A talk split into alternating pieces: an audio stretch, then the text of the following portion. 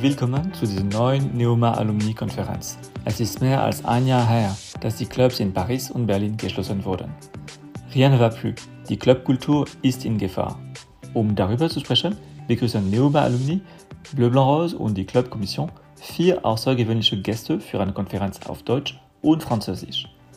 Klaus Lederer, Senator für Kultur, Stadt Berlin, Marcel Weber, Geschäftsführer der Schutz, Franz Steinbach, Kulturunternehmer und Professor an der EMIC in Paris, Frédéric Ocar, stellvertretender Bürgermeister von Paris, Bürgermeister der Nacht. In der deutschen Version dieses Podcasts können Sie unsere zwei Berliner Sprecher auf Deutsch hören und unsere zwei Pariser Sprecher auch auf Deutsch hören. Danke der beiden Dolmetscherinnen, die uns heute helfen. Wir danken dem Deutsche-Französische Bürgerfonds für die finanzielle Unterstützung. Ohne sie wären wir nicht in der Lage gewesen, dieses Treffen zwischen Paris und Berlin anzubieten. Ich übergebe an Erik Hase, Vizepräsident von Bleu Blanc Rose, der diese Konferenz leiten wird. Einen schönen guten Abend. Ich freue mich, dass Sie alle da sind. Ich freue mich, dass ihr alle da seid. Ähm, bei unserem Abend, ähm, den wir der Clubkultur widmen. Bleu Blanc Rose begrüßt Sie ganz herzlich. Ich bin der stellvertretende Vorsitzende dieses deutsch-französisch-queeren Vereines. Äh, ein Berliner Verein, den gibt es seit 2004. Und ähm, ja, wir machen ganz, ganz viel. Ähm, wir machen gesellschaftspolitische Diskussionen, wir machen kulturelle Ausflüge und eigentlich jeder, der Lust hat, dabei zu sein, ist herzlich willkommen bei Bleu Blanc Rose. Ähm, ganz besonders freue ich mich, dass wir heute diese über diese Dolmetscherinnen ähm, mit uns haben an Bord. Ähm, das hätten wir nicht äh, finanzieren können ohne den deutsch-französischen Bürgerfonds. Ähm, da in, an dieser Adresse ein ganz besonderes Dankeschön. Genau. Die Dolmetscherinnen äh, sind auch der Grund, warum wir ab und zu eine kleine Pause machen denn ähm, es braucht die Zeit, dass ähm, übersetzt wird. Also auch die Bitte an alle Teilnehmerinnen und Teilnehmer, ähm, immer eine kleine Kunstpause hier und dort lassen. Das hilft äh, dem Verständnis unglaublich. Wir haben ein starkes Podium heute und ähm, ich freue mich, dass diejenigen, die ähm, wir schon im Oktober 2000 2020, nein, 2019 angefragt hatten, immer noch dabei sind. Wir wollten diese Veranstaltung natürlich in Präsenz machen. Wir wollten sie gerne im Schutz ähm, machen, mit hier und da einer kleinen kulturellen Einlage. Aber bevor wir diese Veranstaltung gar nicht machen, haben wir gesagt, wir machen sie dann eben online und treffen uns. So haben wir jetzt das große Glück, dass wir zu dem Berliner Publikum auch noch ähm, das Pariser Publikum und äh, in Städten überall in Frankreich, in Städten überall in Deutschland guten Abend sagen können. Also das hat ja auch einen kleinen Vorteil. Wir haben zwei Vertreter aus Politik und Verwaltung, jeweils ähm, Berlin und Paris, und wir haben zwei Vertreter ähm, aus äh, den Clubs unserer Hauptstädte. Und ähm, ganz kurz ähm, die Dramaturgie des Abends, damit Sie ähm, auch wissen, dass Sie natürlich auch Ihre Fragen ähm, stellen können. Äh, wie gesagt, äh, wollten wir diese Veranstaltung äh, schon durchführen, bevor es Corona gab. Denn ähm, die Clubs äh, in unseren ähm, Städten sind bedroht äh, vor Verdrängung, vor Klagen der Nachbarschaft und so weiter und so fort. Das sind ganz das sind Bedrohungen, die auch weiterhin sozusagen im Hintergrund existieren, um die wir uns auch weiterhin kümmern müssen. Um die andere Bedrohung, äh, den wir, der wir uns ausgesetzt sehen, natürlich der Corona-Krise, die Kontaktbeschränkungen und den äh, Schließungen der Clubs, ähm, ja, bearbeiten können, beheben können. Deswegen wird der erste Teil dieser Veranstaltung äh, den strukturellen Problemen ähm, gewidmet sein. Und äh, der zweite Teil dann, äh, wie kommen wir aus der aktuellen Scheiße raus, sozusagen. Ähm, und äh, der dritte Teil dann auf jeden Fall ein Austausch mit allen. Ähm, und äh, genau, um nicht das Wort äh, so lange zu monopolisieren, ähm, die Franzosen sagen, ähm, möchte ich ganz herzlich begrüßen den Kultursenator Berlins, lieber Herr Klaus Lederer. Vielen Dank, ähm, dass Sie dabei sind. Sie sind heute Abend äh, doppelt richtig dabei, denn Sie sind auch Senator für Europa. Sie sind äh, aktuell, äh, wie auch schon 2016, Spitzenkandidat der Linken fürs Abgeordnetenhaus. Das ist der Landtag Berlins. Und Sie sind seit langem für queere Belange äh, engagiert. Sie unterstützen die Queer Nations Initiative und ähm, ja, die Ehe für alle nutzten Sie auch. Herzlich willkommen. Ähm, ich, ähm, ja, Berlin steht ja für ähm, Clubs, Berlin steht für queere Clubs, gerne elektrolastig. Und ähm, ja, sie gehören zu Berlin wie der Spruch ähm, arm, aber Sex.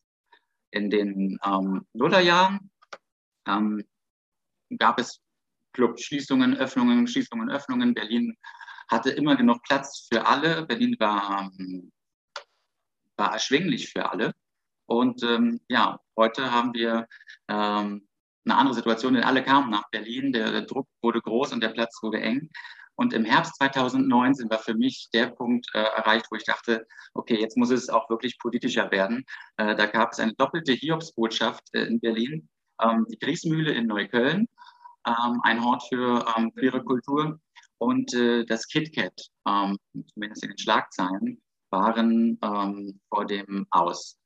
Äh, der, das ist ja letztendlich der ähm, Tempel des, des Hedonismus, ähm, der auch weit über die äh, Grenzen Berlins bekannt ist. Ähm, und ähm, auf einmal sprach über Clubkultur die ganze Stadt. Also da haben wir alle gemerkt, okay, das ist in der Mitte der Gesellschaft angekommen. Ähm, diese ähm, Bedrohung, diese Schließung der, der, der Griesmühle in der Innenstadt und die Bedrohung für die anderen Clubs. Also was, was tat Berlins ähm, sozialdemokratisch-sozialistisch-grüne Regierung dagegen? Was tut sie noch dagegen? Welche Mittel stehen uns zur Verfügung, ähm, um ja, die Clubs zu erhalten?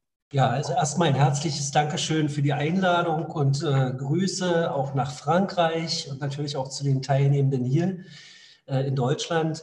Äh, also die schöne Nachricht ist erstmal, äh, das KitKat ist gerade eine Teststation für Covid-Tests.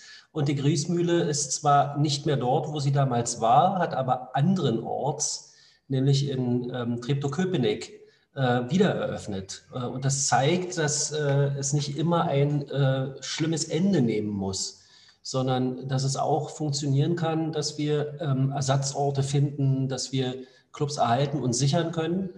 Aber äh, das zentrale Problem aus meiner Sicht ist weniger, dass äh, viele Menschen nach Berlin gekommen sind, sondern das Problem ist, dass seit 2008, äh, seit der Finanz- und Wirtschaftskrise, das Kapital nach Berlin gekommen ist und es ist in alle Metropolen gekommen.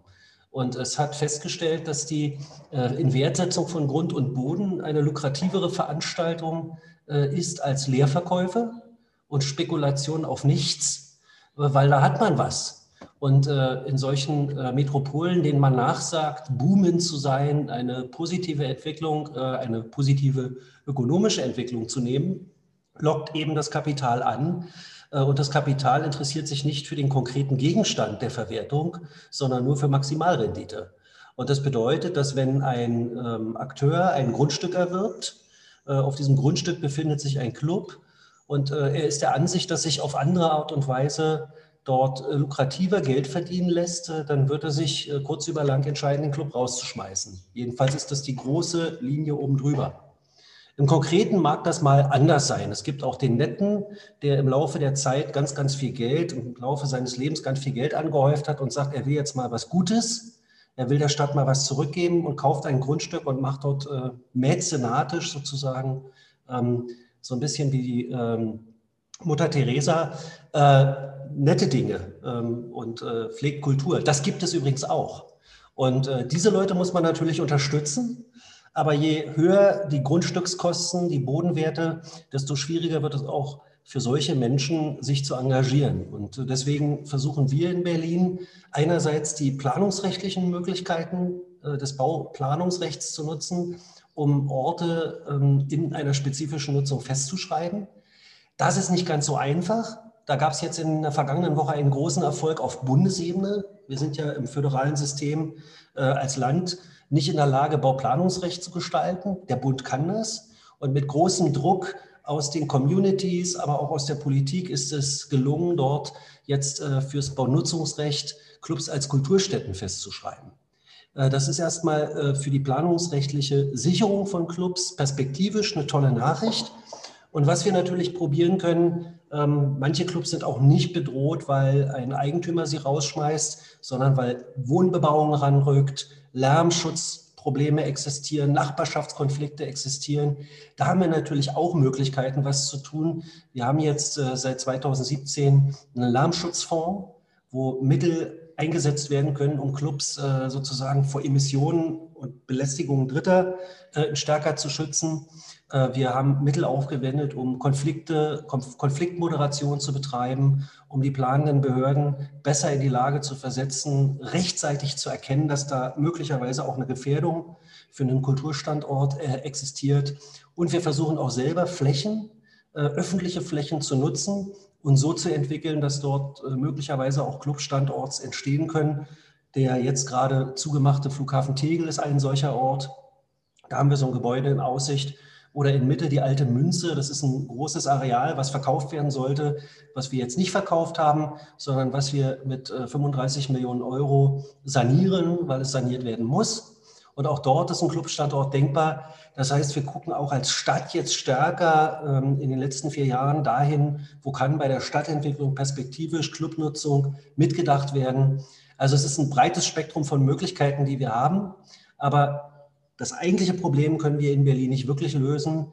Die Begrenzung des Mietanstiegs, äh, die Freiheiten des Gewerbemietrechts, ähm, Akteure rauszuschmeißen, lukrativere Leute reinzuholen, das kann man landesrechtlich leider nicht regeln. Ähm, vielen Dank. Willkommen, Frédéric Ogar von der Stadt Paris.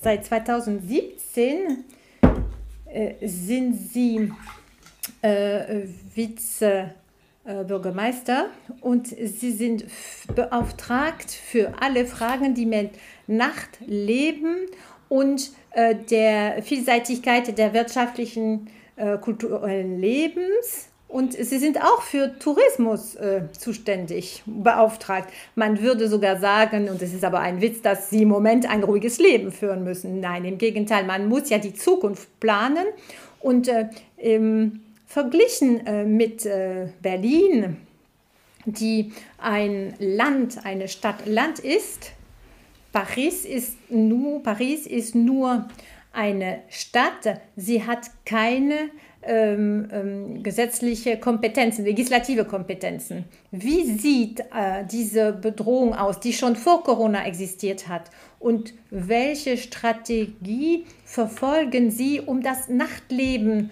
zu fördern? Und wie kann man äh, die äh, Diskotheken, die Clubs äh, schützen? Guten Abend, alle miteinander. Vielen Dank für die Einladung. Ich freue mich sehr, dass hier diese Zusammenarbeit zwischen Paris und Berlin stattfinden kann. Zwei sich ähnelnde Städte, die auch zugleich Unterschiede aufweisen ein wahrer Dialog gibt es über viele Themen und auch über das Nachtleben. Paris in Bezug, was hier vom Vorredner gesagt worden ist. Was Paris betrifft, wir befinden uns in einer Post-Covid-Phase. Die Stadt wird nun wieder neu aufleben. Auch äh, das Nachtleben wird erneut erwachen. Wir hoffen, dass nun ab diesem Sommer erneut die Erlaubnis besteht, unter freiem Himmel etwas zu veranstalten.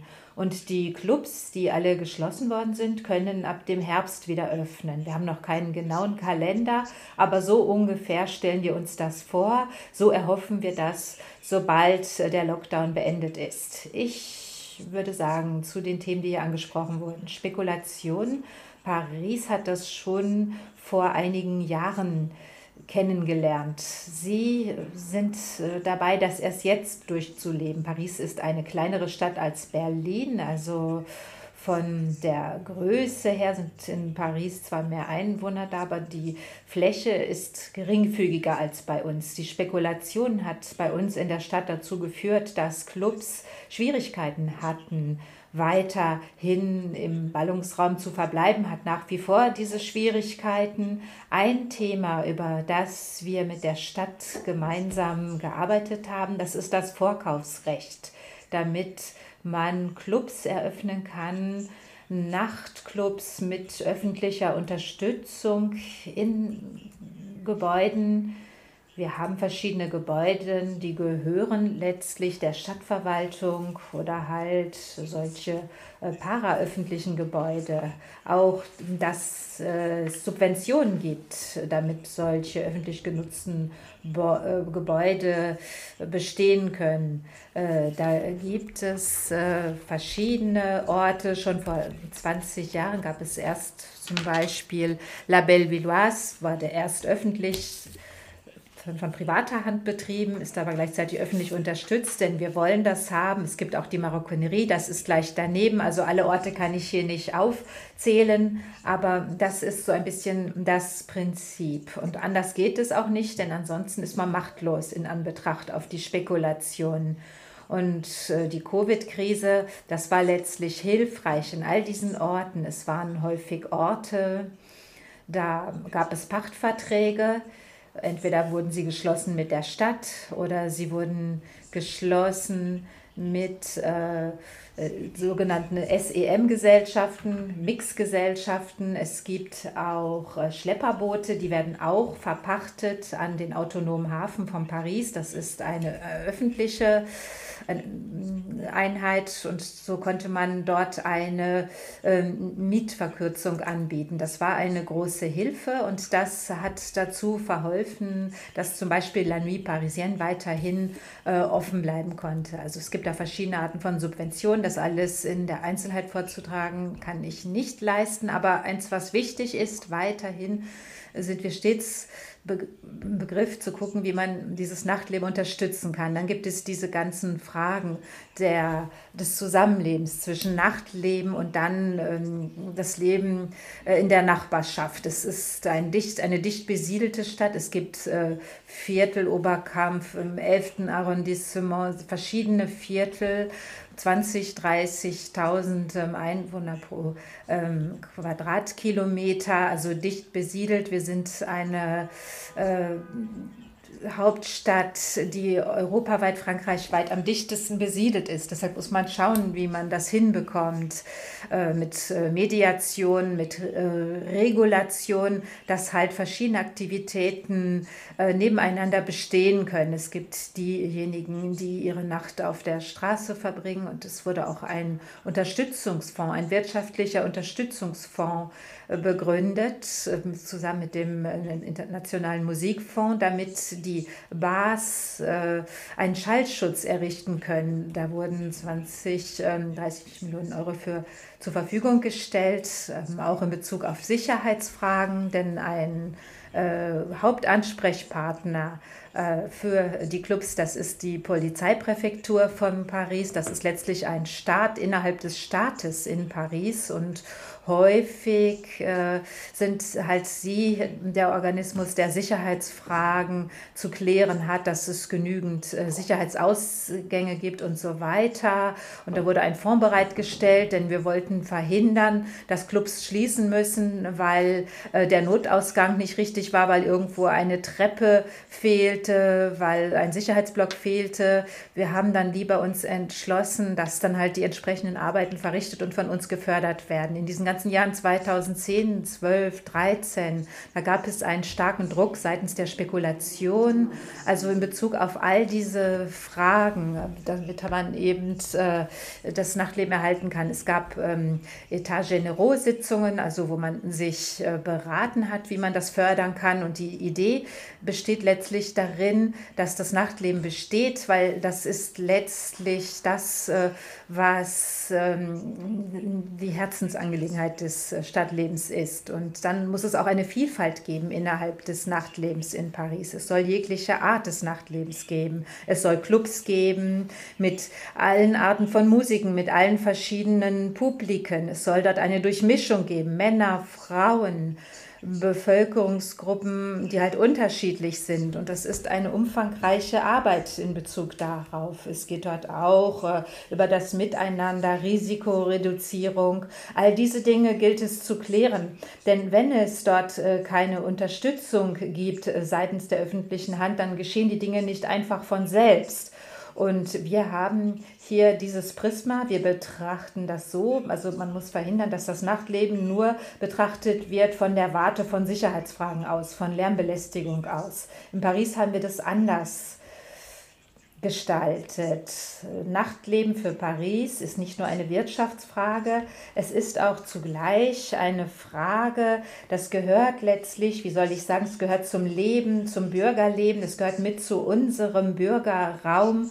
Also davon hängt die Definition des Bürgerraums in Paris ab, mit der Bürgermeisterin gemeinsam als sie 2014 gewählt worden ist, da haben wir gemeinsam überlegt. Es gibt bei uns ja jährlich, wie Sie wissen, diese Klassifizierung, die 100 besten Clubs weltweit. Ähm, ob das nun wirklich etwas über die Qualität aussagt oder nicht, jedenfalls schaut sich jeder die äh, Klassifizierung an. Und drei Clubs, die gehörten zu den 100 besten in Digimark. Und dann hat äh, ähm, die Stadtverwaltung, äh, es war Rex, Konkret und Badabum, angeschrieben. Und wir haben ihnen gratuliert für ihre Auszeichnung. Wir haben gesagt, wir sind stolz darauf, dass diese Pariser Clubs mit dazugehören. Sie waren sehr überrascht über unsere Herangehensweise. Und es hat ihnen gefallen, dass die Bürgermeisterin einen Glückwunsch schreibt. Also es wurde nicht geschrieben wie sonst immer, um zu sagen, hey, letztes Wochenende war es viel zu laut bei Ihnen. Da sind Leute rausgegangen, haben auf den Boden gebrochen. Nein, es wird gesagt, danke, dass Sie da sind und vielen Dank für all die Arbeit, die Sie leisten. Wir wollten die Beziehung ändern, die besteht zwischen Nachtleben, den Akteuren des Nachtlebens, Club, diese ganze Kultur darum herum und die Stadtverwaltung. Denn es ging sonst immer nur dort um Beziehungen, die nicht sich durch einen guten Dialog äh, hervorgehoben haben, sondern durch ähm, eine Problematik. Zwar war ich etwas ausführlich, aber ich wollte das hier einmal erläutern. Also Nachtleben, das gilt nun für uns weiter. Das große Thema, mit dem wir uns befassen, ist, ist also alles, was äh, Freiluftveranstaltungen angeht. Ja, da können wir gleich noch einmal ansprechen. Äh, vielen Dank, Herr Hocker. Äh, Herr Franz Steinbach, guten Tag. Sie haben einen sehr deutschen Namen, dennoch sind Sie Franzose durch und durch. Ja, ja, ja, ich bin voll und ganz französisch. Ich stamme aus Luxemburg, wenn ich Ihnen alles verraten soll. Gut, Sie sind Kulturunternehmer. Sie sind in der Managementschule ein Lehrer, Direktor eines, Direktor eines Festivals. Sie arbeiten in einem guten Dutzend europäischer Länder, Spanien, äh, Frankreich, äh, Italien, Deutschland gehören mit dazu. Sie haben also einen guten Gesamtüberblick. Also in Bezug auf das, was hier gerade aufgezählt wurde, was erklärt wurde, ein paneuropäisches Problem sozusagen, das besteht. Und in diesem Zusammenhang, also die Städte von Deutschland und die Städte von Frankreich. Man darf nicht vergessen, in Lyon und Leipzig, da gibt es natürlich äh, ebenfalls äh, sehr aktive Szenen des Nachtlebens. Welche Politik ist da wirklich vielversprechend? Um die Konflikte zu lösen in Bezug auf das Nachtleben? Haben Sie da vielleicht ganz konkrete Beispiele für uns? Also das wäre so ein bisschen, was ich von Ihnen hören möchte. Ja, guten Abend alle miteinander. Vielen Dank für Ihre Einladung. Ich würde sagen wie folgt, was hier Frederik Hokar gesagt hat, das war schon klar formuliert. Äh, welche Problematiken bestehen, hat er klar gesagt. Wie die Herausforderungen lauten ebenfalls für uns auch. Es geht um das äh, äh, Clubleben, das Clubbing, also es geht auch um äh, Saalkonzerte, um Festivalparks, darf man nicht vergessen Und Frederik hat das zu Recht gesagt, Paris ist eine besonders ähm, dicht besiedelte Stadt, die Stadt, die am dichtesten besiedelt ist überhaupt, also diese 25.000 Einwohner pro äh, Quadratkilometer, das hat natürlich eine starke Auswirkung auf das Nachtleben und die Betreiber des Nachtlebens. Erik, Sie haben mir da in einer Frage gleich mehrere gestellt. Ich versuche also so ein bisschen einen roten Faden aus dem Ganzen herauszuarbeiten. Also außerhalb der Zeiten von Covid denn ja, Paris ist es gelungen, sich einen guten Platz zu verschaffen auf der Clubbing-Karte. Das ist äh, schon etwas Gutes. Also die Betreiber des Nachtlebens, die Stadt kann darauf stolz sein, denn seit einigen Jahren gibt es äh, dort Einrichtungen, um die keiner herum kann und auch Festival, Elektromusik, die international bekannt sind. Das war niemals eine Konkurrenz, denn man hat nicht zwischen Paris oder Berlin zu wählen. Beide Städte sind sehr gut, aber also sie haben sich durchsetzen können europaweit und es gab einige Organisationen, die wir lenken. Frederik gehört dort ebenfalls zu. Eine Studie haben wir vor drei Jahren angestoßen, 2018 genauer gesagt, und wir wollten feststellen, wie die Top 5 lautet, der bekanntesten Städte für das Nachtleben. Berlin, Paris, die waren die tragenden Säulen, also auch äh, London natürlich. Und dann gab es noch weitere jüngere Herausforderer, Amsterdam nicht so neu wie sonst, aber auch Madrid und Mailand, also weitere Städte, die äh, sehr bekannt wurden für ihr Nachtleben. Mailand, das war sehr überraschend. Ich kenne diese Stadt sehr gut. Da gibt es sehr viel wirtschaftliche Aktivität nachts. Man sieht diese ganze Dynamik, aber nicht nur in historischen Städten wie Paris, Berlin, Berlin, Paris. Also die sind sich da, die tun sich untereinander nichts.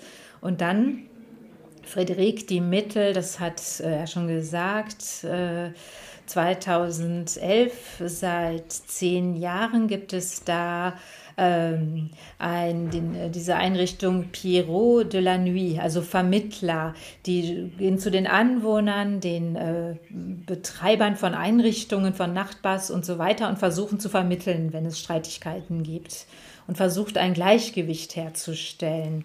In Bezug auf eine nächtliche Situation als Anwohner muss man natürlich auch seinen Schlaf finden, das ist ja allen klar. Wenn man aber gerne nachts feiert, dann muss man auch die Möglichkeit dazu haben. Da muss man ein Gleichgewicht hinbekommen. Darauf kommt es an. Also äh, diese Pierrot de la Nuit, diese Pierrots des Nachtlebens äh, haben die Rolle dazu vermitteln. Ich kann hier nicht auf alle Details eingehen, aber die, der Grundgedanke besteht darin, dass man eben in Paris und in Berlin äh, gibt es sicherlich auch etwas Ähnliches bei äh, zur Verfügung gestellt äh, durch den Senat. Aber nun gut, seit März 2020 steht das Nachtleben still. So einfach ist das.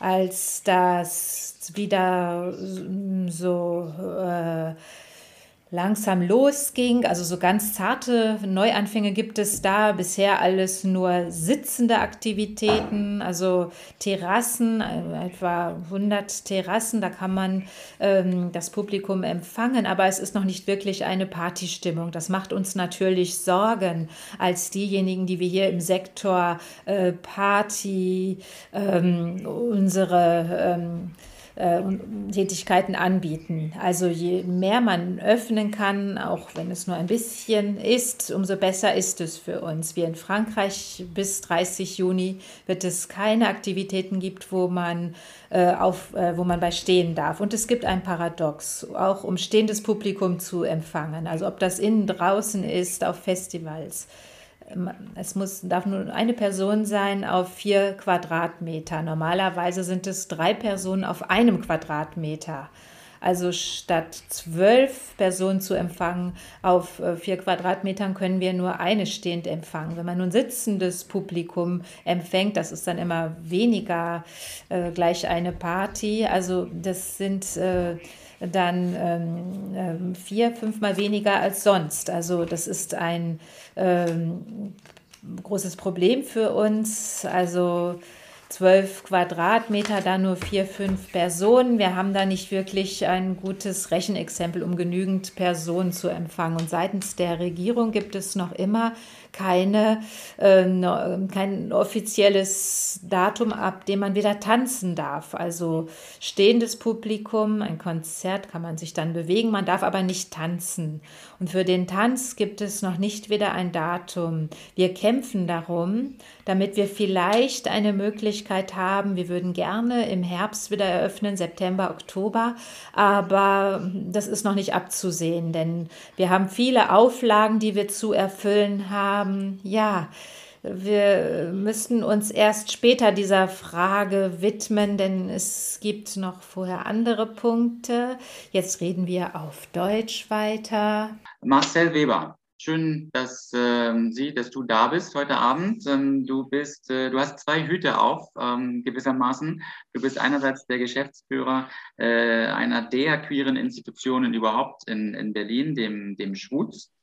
Und ähm, du bist gleichzeitig auch Mitglied äh, des geschäftsführenden Vorstands der Berliner Clubkommission, ähm, die ja die, die Interessenvertretung ähm, der großen Berliner Clubs, äh, ich glaube über 300 äh, sogar. Ähm, und ähm, ich würde dir gerne ja zwei Fragen stellen, eine ähm, zum, zu, deinem Club gewissermaßen äh, und dann aber auch zur, zur Clubkommission. Ähm, ganz konkret, ihr äh, seid ja umgezogen schon vor einer ganzen Weile ähm, aus, vom, vom Mehringen Kreuzberg äh, nach ähm, Neukölln, ähm, da in der ehemaligen äh, Brauerei. Ähm, und ähm, ja, seitdem seid ihr dort. Ähm, wie sicher seid ihr dort? Was, äh, ja, wie geht's euch dort? Wie lange könnt ihr dort bleiben? Ähm, äh, wie funktioniert das Zusammenspiel mit dem Bezirk, mit dem Land, äh, um sozusagen jeglicher Bedrohung da von außen äh, entgegenzuwirken? Ähm, und ähm, das äh, ist ja auch so, dass ihr gleich gegenüber die Polizei habt. Wie funktioniert auch dort das, das Spiel äh, in, in, in der Nacht? Und dann die zweite Frage, da teile ich jetzt meinen, meinen Bildschirm. Ähm, ja, hervorragend. Hervorragend. Ja, so, jetzt. Die zweite Frage betrifft ähm, betrifft ähm, die Clubkommission. Und zwar, äh, der Kultursenator hat es vorhin schon angedeutet. Ähm, Mitglieder der Clubkommission waren seit 2019 äh, wiederholt im Bundestag. Ähm, ja, was haben die da gemacht und warum ähm, interessiert sich der, der Bauausschuss äh, gewissermaßen für euch und was bedeutet jetzt dieses Baulandmobilisierungsgesetz? Äh, was ist da, also ganz konkret runtergebrochen, ne? Ähm, was habt ihr da im Bundestag erreicht? Ähm, ja, vielen Dank erstmal, äh, vielen Dank für die Einladung hier heute Abend. Ähm, schön, dass das äh, so wunderbar auch digital funktioniert. Ich freue mich hier auch mit meinen zwei Hüten zu sitzen und versuche sie beide aufzubehalten.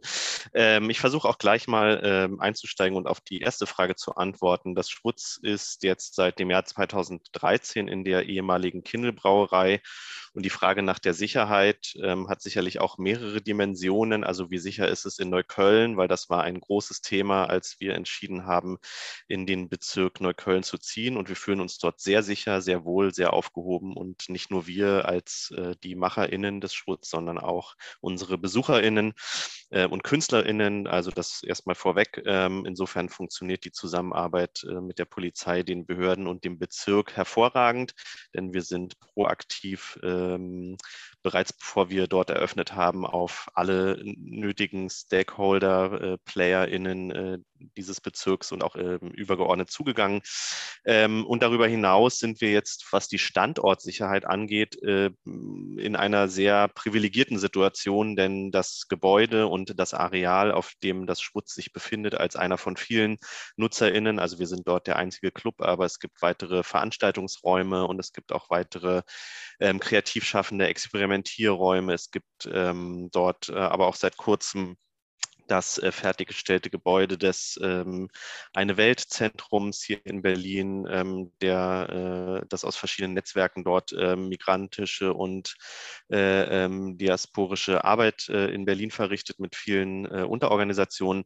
Also wir sind dort gut aufgehoben und wir haben das Glück, dass dieses Areal und dieses Gebäude, in dem sich unser Club befindet, vor mittlerweile vier Jahren von einer Stiftung gekauft worden ist, die äh, in der Schweiz ansässig ist und äh, diese Stiftung ähm, hat es ermöglicht, dass wir dort eine äh, gewisse Sicherheit bekommen, indem das ganze Areal und das Objekt aus der Spekulation entzogen worden ist. Klaus hat es vorhin ja bereits äh, angesprochen. Berlin ist äh, durch die Popularität natürlich Magnet für Kapital und InvestorInnen geworden, was zu einem riesigen Problem für nicht nur für die Clubkultur im Übrigen, sondern für ganz viele andere Gewerbetreibende, vor allem aber auch für MieterInnen und Mieter geworden ist in dieser Stadt. Und wir haben das Privileg, dass diese Stiftung eben dort einen äh, gewissen Schutz uns bietet. Und wir sind dort aktuell bis mindestens zum Jahr 2030 gesichert, was für uns ein großes Glück ist. Wir haben erst äh, mit Beginn der Corona-Pandemie eine gemeinsame Vereinbarung mit der Vermieterin getroffen, dass sie auch trotz der schwierigen Situation für uns und nicht nur für uns, denn die, und das vielleicht so als kleinen Hintergrund, die äh, Stiftung besitzt äh, fast ausschließlich äh, soziokulturelle Flächen, Objekte, in denen soziokulturelle Nutzung stattfindet. Und das natürlich äh, ähm, europaweit und äh, weil europaweit kaum und gar keine Kulturveranstaltungen und Nutzungen stattfinden können, natürlich auch dort die Einnahmen äh, insgesamt total weggebrochen sind. Nichtsdestotrotz sind wir dort an der Stelle erstmal sicher und fühlen uns dort sehr wohl. Ähm, zur zweiten Frage. Ähm, es waren tatsächlich verschiedene Sitzungen in verschiedenen Ausschüssen auf Landes- wie auch auf Bundesebene. Und unter anderem saß äh, unsere Vorsitzende Pamela Schubes, von der ich auch sehr lieb grüßen soll heute, ähm, häufig im äh, Bauausschuss des Deutschen Bundestages. Und äh, du hast es gerade angesprochen, Erik, das Baulandmobilisierungsgesetz, ein furchtbares Wort und das kann es nur in Deutschland geben, ähm, hat den Hintergrund, dass ähm, die äh, Clubs als Einrichtungen bisher ähm, in der sogenannten Baunutzungsverordnung als ähm, Vergnügungsstätten eingeordnet sind. Das heißt, äh, Clubs sind auf derselben Ebene wie ähm, Bordelle und nichts gegen Bordelle. Wir finden es ganz wunderbar, dass es es gibt. Und äh, äh, Spielhallen aber auch unter anderem ähm, eingeordnet. Das heißt, es gibt keine besondere Schutzbedürftigkeit dieser Orte, die wir sind, sondern wir sind halt Vergnügungsstätten und die, Änderung bedeutet, dass jetzt in diesem Entschließungsantrag, der übrigens ähm, fraktionsübergreifend von allen demokratischen Fraktionen im Deutschen Bundestag ähm, ähm, ähm, eingereicht und beschlossen worden ist und da vorweg natürlich äh, vor allem viele äh, engagierte PolitikerInnen sich ähm, ähm, zusammengetroffen haben im Parlamentarischen Forum Clubkultur, das vorbereitet haben und auch im Jahr 2019 noch dem ähm, ähm, Horst Seehofer, der ähm, als Minister für Bau und Heimat und was sonst noch so hier in Deutschland zuständig ist, diese, diese äh, Vorlage übergeben. Und das Ziel ist, dass wir eingeordnet werden als Anlagen kultureller Zwecke, was dem äh, der Einordnung entspricht, äh, wie Opern und Theater zum Beispiel, also zumindest staatliche Opern und Theaterhäuser, eine besondere Schutzbedürftigkeit äh, bekommen. Und das ist ja was ganz Großartiges, was dort passiert ist. Da ist noch viel Arbeit, da ist noch nicht alles getan. Es gibt erstmal diesen Entschließungsantrag und damit den Auftrag, dass die Bundesregierung noch in dieser Legislaturperiode die Gesetze dahingehend ändert, dass diese Schutzbedürftigkeit auch sozusagen im Gesetz steht und dass wir die Clubs und Kulturstätten, die wir eben auch sind, sind, und zwar nicht in Konkurrenz oder in, in, in, in, äh, in einem Wettstreit mit anderen kulturellen Einrichtungen wie Opern und Theater, sondern als gleichwertige PartnerInnen auf Augenhöhe angesehen werden. Und das ist das Ergebnis, dass es jetzt seit dem 7. Mai diesen Entschließungsantrag gibt und dass es einen klaren Auftrag gibt, die äh, Baugesetze und aber auch die Lärmemissionsgesetze dahingehend zu ändern, dass wir in Zukunft als Anlagen kultureller Zwecke eingeordnet werden. Hoffen wir mal. Vielleicht gibt es ja, wenn sich die CDU äh, sträubt, äh, nochmal wie 2017, so kurz vor Schluss, ähm, einen Zusammenschluss aller anderen Parteien, die ähm, dann ein äh, Gesetz in der Hinsicht beschließen, nach der Ehe für alle, dann äh, die Clubkultur. Ähm, Marcel, du hast äh, sehr lange gewartet, deswegen würde ich, um in den zweiten Teil einzusteigen, dir direkt mal die Frage stellen, wie geht es euch denn aktuell? Wie geht es den Beschäftigten? Ähm, wie kommt ihr ähm, gerade über die Monate? Ähm, wie ja, bezahlt ihr eure Rechnungen? Äh, wie, welche Hilfen kommen an von Berlin, vom Bund? Ja, sag doch mal. Also uns geht's, muss, muss ich sagen, äh, verhältnismäßig gut für die Situation, in der wir uns äh, befinden. Also wir müssen ja mal sagen, dass äh, gerade die äh, Clubs äh, hier in Berlin vor allem sehr schnell, als es hieß, die Clubs werden schließen und wir saßen alle gespannt letztes Jahr am 13. Äh, beziehungsweise ja am 13. März und haben auf die Senatspressekonferenz gewartet und dann kam ja die Nachricht, dass die Kultureinrichtungen, also auch die Clubs vor allem, schließen werden. Auch wenn es erst der Dienstag darauf war, haben sich ja 99 Prozent aller Clubbetriebe in Berlin entschieden, sofort an dem Freitag nicht mehr die Türen aufzumachen, im Interesse aller und äh, da erstmal auch unsere Verantwortung wahrzunehmen, dort unser sozusagen äh, Sonderopfer zu bringen bis heute. Ähm, allerdings geht es uns gut, äh, weil wir es auf der einen Seite natürlich äh, geschafft haben, mit einer ganz großen Solidarität, und das ist ja auch ein wichtiges Stichwort, aus, der, aus den Communities und auch einer großen Solidarität aus der Zivilgesellschaft, ähm, erstmal ähm, mit verschiedenen äh, Spendenkampagnen eine Situation zu schaffen, in der wir uns einen finanziellen Rückhalt äh, ähm, ähm, schaffen konnten. Also das heißt, Leute haben gespendet und uns Geld gegeben, damit wir die nächste kurze Zeit, äh, also aus heutiger Perspektive kurze Zeit äh, überbrücken können, bis dann so verschiedene Programme auf Landes- und auch auf Bundesebene an den Start gegangen sind. Und äh, das ist nicht nur uns, sondern auch vielen anderen Clubs gelungen, denn wir müssen sagen, und wahrscheinlich ist es in Frankreich nicht anders, Kulturbetriebe arbeiten wirklich so schmal am Gewinn, dass wir so im Schnitt 0,5 bis 1,5 Prozent Gewinn erwirtschaften mit den Betrieben, die wir betreiben. Da ist mehr nicht zu holen, weil Kultur ist einfach, äh, äh, kostet viel Geld und das auch zu Recht. Ähm, genau, und äh, deshalb konnten wir sozusagen auf Solidarität bauen bis heute und wir kriegen Bundeshilfen vor allem, weil wir einen Kredit aufgenommen haben als Club. Ähm, das hat uns ausgeschlossen von den Landeshilfen. Nichtsdestotrotz funktionieren diese Landeshilfen auf Berliner Ebene auch meistens sehr gut. Und wenn es mal knirscht, dann greifen wir den äh, Telefonhörer und rufen Klaus an und auch dann gibt es äh, Unterstützung. Also insofern kommen wir zumindest bis jetzt ganz gut durch die Krise, muss man sagen. Und den Beschäftigten geht es mal so, mal so, wie uns, es uns allen mal so, mal so geht. Also es gibt gute Tage und es gibt ganz furchtbare Tage. Äh, und an den guten Tagen können wir viel gemeinsam schaffen. Aber konntet, ihr, aber konntet ihr eure Beschäftigten äh, halten? Also weiß ja nicht, wie viele hattet ihr vorher, wie viele habt ihr genau. jetzt? Genau. Wir hatten und was, und was ich würde, weil ich die Frage ja. auch gleich Franz Steinbach äh, und äh, den Clubs äh, auf französischer Seite, beziehungsweise natürlich auf Monsieur äh, Herrn Okage stellen würde. Ähm, wie sieht es insgesamt jetzt aus Clubkommissionssicht äh, aus? Ähm, wie viele Clubs mussten schließen? Ich habe für Frankreich eine Zahl gefunden, ähm, dass äh, ungefähr ein Drittel der Clubs und äh, Diskotheken endgültig äh, schließen mussten. Ähm, ja. Haben wir das, wie, ja genau, wie sieht es in Berlin aus? Genau, also 103 Beschäftigte hatten wir zum Tag der Schließung, jetzt sind es noch knapp über 80 ähm, wobei wir mit allen sozialversicherungspflichtig Beschäftigten ähm, ein, äh, eine Kurzarbeiterregelung haben, die auch meistens funktioniert. Ähm, und dann haben wir die MiniJobberInnen, die eben nicht unter die KurzarbeiterInnen-Regelung in Deutschland fallen. Äh, von denen haben wir allerdings auch die meisten bisher halten können, indem wir ihnen versprochen haben, dass wenn wir wieder aufmachen, sofort mit ihnen weiterarbeiten. Nichtsdestotrotz müssen Leute natürlich auch gucken, wie sie über die Runden kommen. Insofern haben wir schon ein paar verloren. Und äh, zu der Frage, wie viele Clubs müssen schließen, also ich weiß jetzt aktuell von zwei, die überlegen, aber da ist noch nichts entschieden. Wir versuchen das zu verhindern um jeden Preis oder um fast jeden Preis und im Rahmen unserer Möglichkeiten und können natürlich aber nicht in die Zukunft schauen. Ich glaube, das Gute ist, dass wir durch die Systematik der Hilfsprogramme, die wir sowohl auf Landes- als auch auf Bundesebene haben, im Moment noch sehr großes Glück haben, nun schauen wir mal, wie es weitergeht, wenn die Überbrückungshilfen des Bundes ausfallen, was wir auf Landesebene machen können. Aber wir werden uns bemühen, jeden Club in Berlin am Leben zu halten.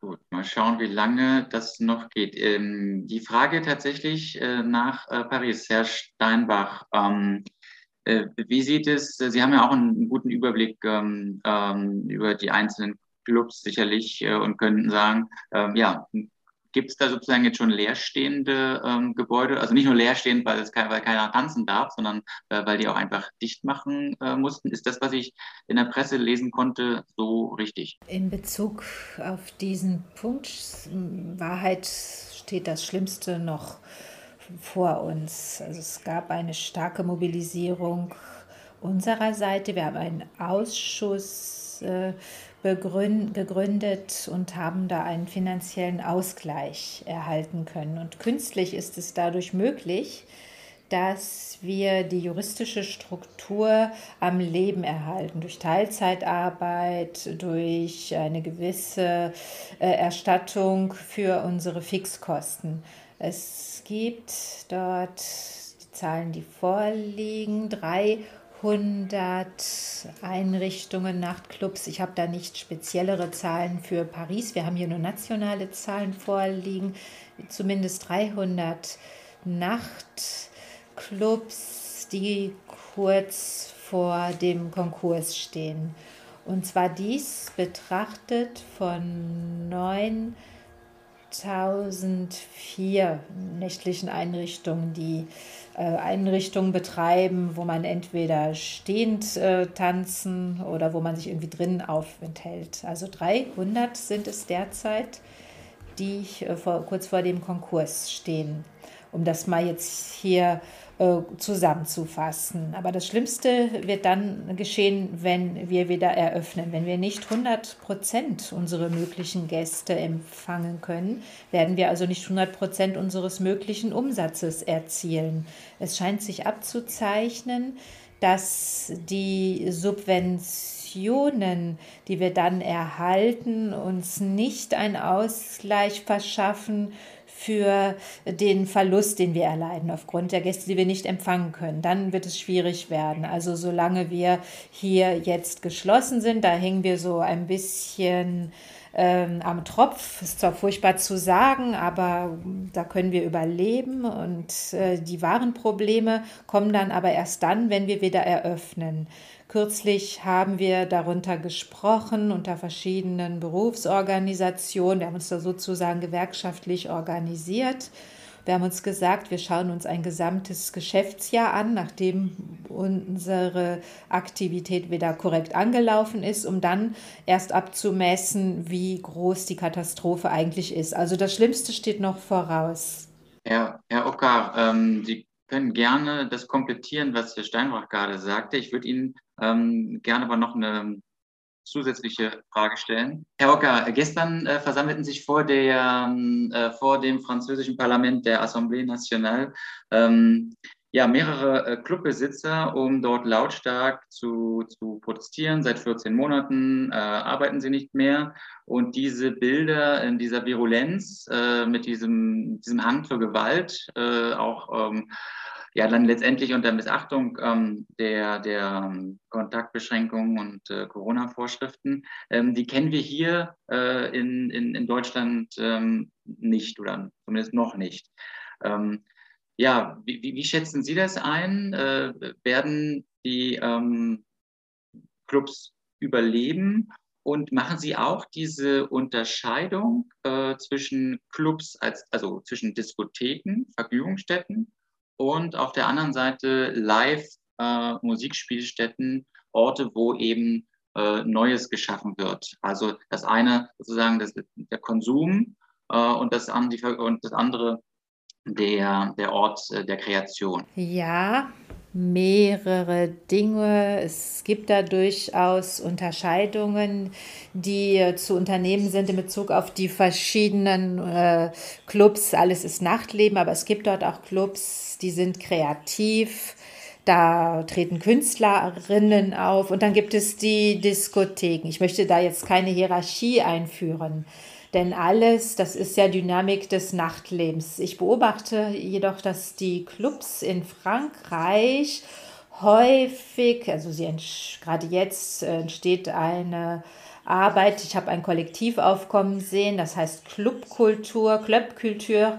Sie wollen äh, so ähm, wie ich, äh, dort in Berlin alle Clubs zusammenfassen, die äh, Clubs vereinen, die kreativ sind, kulturell tätig sind. Letztes Jahr gab es bereits die Diskussion, also im Juli letzten Jahres, über die Wiederöffnung der Clubs. Die Kulturministerin hat die Frage gestellt, also in Bezug auf die ähm, Wiedereröffnung der Diskothekenclubs. Es wurde gesagt, diese Frage, das hat der Innenminister zu ähm, entscheiden.